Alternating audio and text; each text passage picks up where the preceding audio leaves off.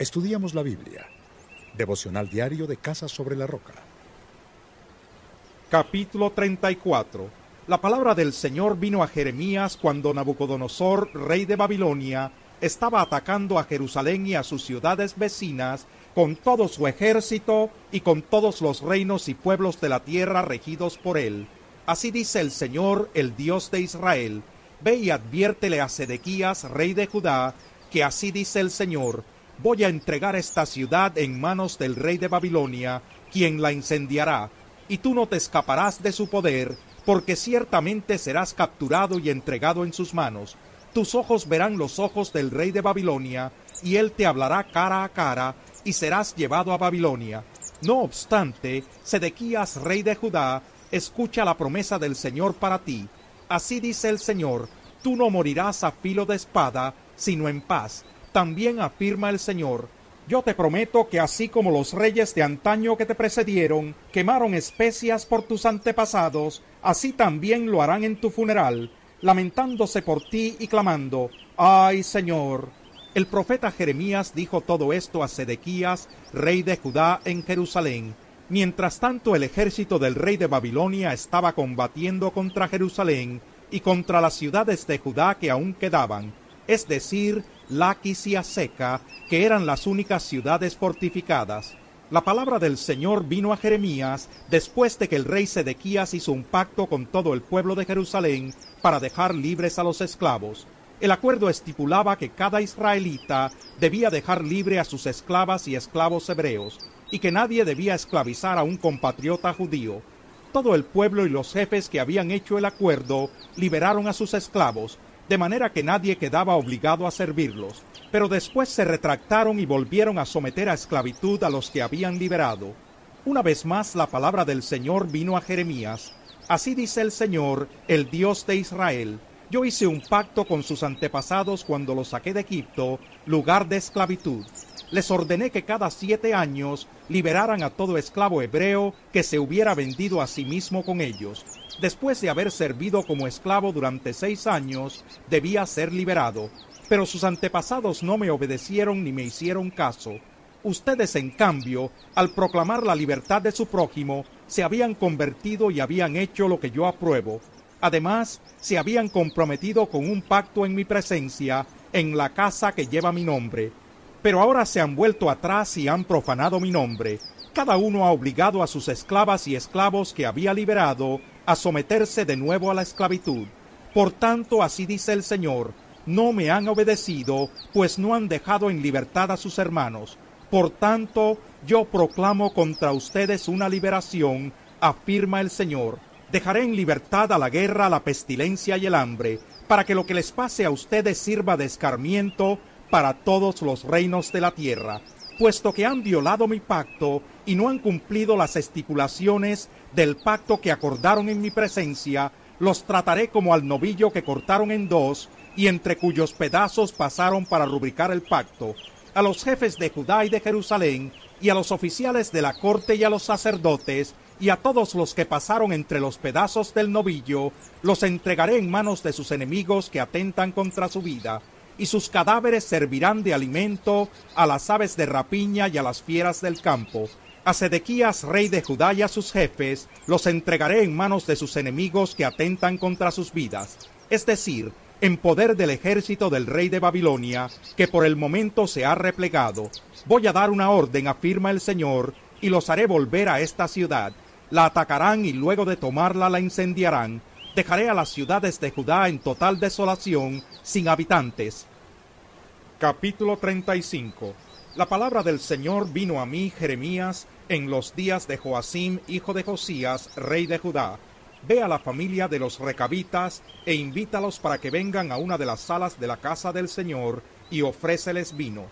Entonces fui a buscar a Hazanías, hijo de mi tocayo Jeremías y nieto de Jabasinías, y a sus hermanos y a todos sus hijos, y a toda la familia de los recabitas, los llevé a la casa del Señor, a la sala de los hijos de Hanán, hijo de Igdalías, hombre de Dios. Esta sala se encontraba junto a la de los jefes, que a su vez estaba encima de la de Maseías, hijo de Salún, guardián del umbral. Les serví a los recabitas jarras y copas llenas de vino, y les dije, beban.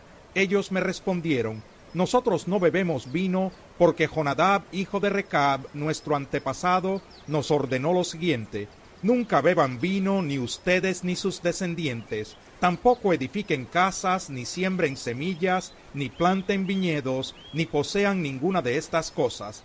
Habiten siempre en tiendas de campaña, para que vivan mucho tiempo en esta tierra donde son extranjeros. Nosotros obedecemos todo lo que nos ordenó Jonadab, hijo de Recab, nuestro antepasado. Nunca bebemos vino, ni tampoco lo hacen nuestras mujeres ni nuestros hijos. No edificamos casas para habitarlas, no poseemos viñedos ni campos sembrados. Vivimos en tiendas de campaña y obedecemos todo lo que nos ordenó Jonadab, nuestro antepasado. Pero cuando Nabucodonosor, rey de Babilonia, invadió esta tierra, dijimos, Vámonos a Jerusalén para escapar del ejército babilonio y del ejército sirio. Por eso ahora vivimos en Jerusalén. Entonces la palabra del Señor vino a Jeremías. Así dice el Señor Todopoderoso, el Dios de Israel. Ve y dile a toda la gente de Judá y Jerusalén, no pueden aprender esta lección y obedecer mis palabras, afirma el Señor. Los descendientes de Jonadab, hijo de Recab, han cumplido con la orden de no beber vino, y hasta el día de hoy no lo beben porque obedecen lo que su antepasado les ordenó. En cambio ustedes, aunque yo les he hablado en repetidas ocasiones, no me han hecho caso.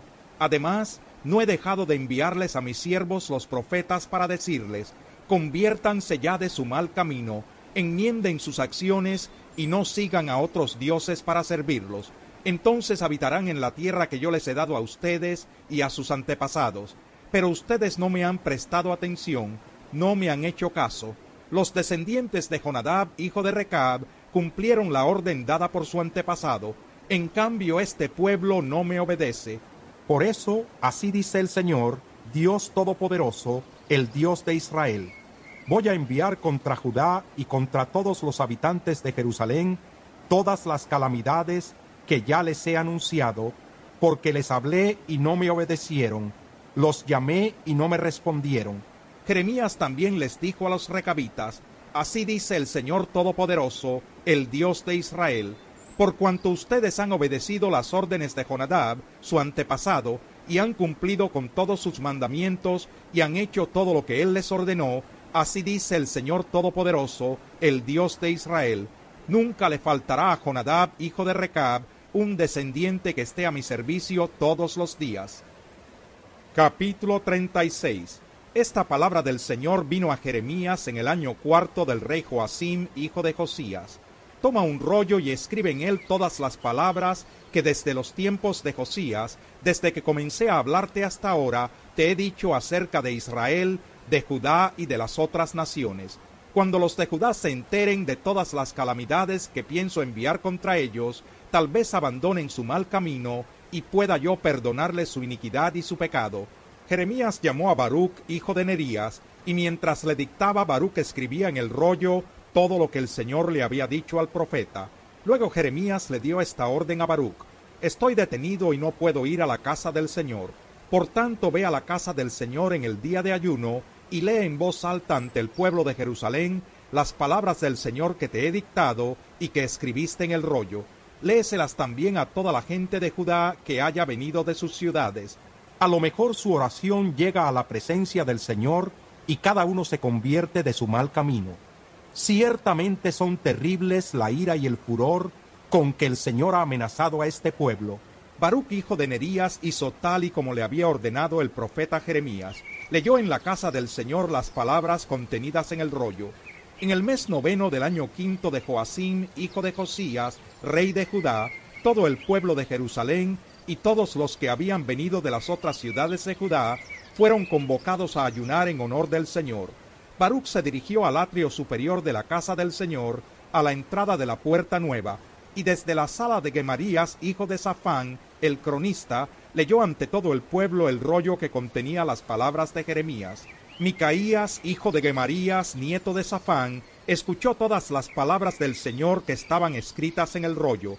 Entonces bajó al palacio del rey, a la sala del cronista, donde estaban reunidos todos los jefes, es decir, el cronista Elisama, Delaías, hijo de Semaías, el Natán, hijo de Acbor, Gemarías, hijo de Safán, Sedequías, hijo de Ananías, y todos los demás jefes. Micaías les contó todo lo que había escuchado de lo que Baruch había leído ante el pueblo.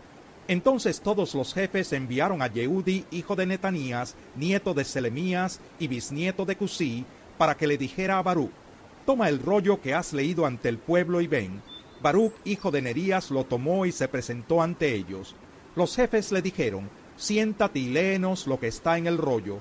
Baruch lo leyó ante ellos. Terminada la lectura, se miraron temerosos unos a otros y le dijeron, tenemos que informar de todo esto al rey. Luego le preguntaron a Baruch, dinos, ¿cómo fue que escribiste todo esto? ¿Te lo dictó Jeremías? Sí, les respondió Baruch. Él me lo dictó y yo lo escribí con tinta en el rollo. Entonces los jefes le dijeron a Baruch, tú y Jeremías vayan a esconderse, que nadie sepa dónde están. Después de dejar el rollo en la sala del cronista Elisama, los jefes se presentaron en el atrio delante del rey y lo pusieron al tanto de todo lo ocurrido.